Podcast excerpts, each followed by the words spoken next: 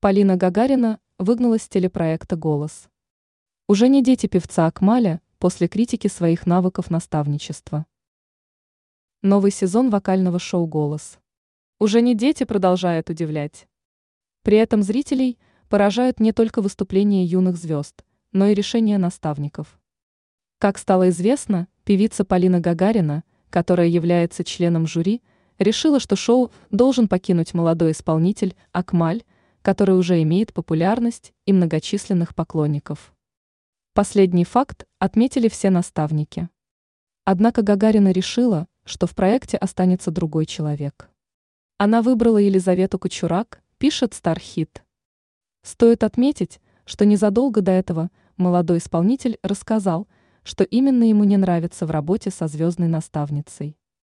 Он подчеркнул, что перед очередным выступлением просил певицу учитывать его пожелания, отметив, что уже имеет опыт работы на сцене.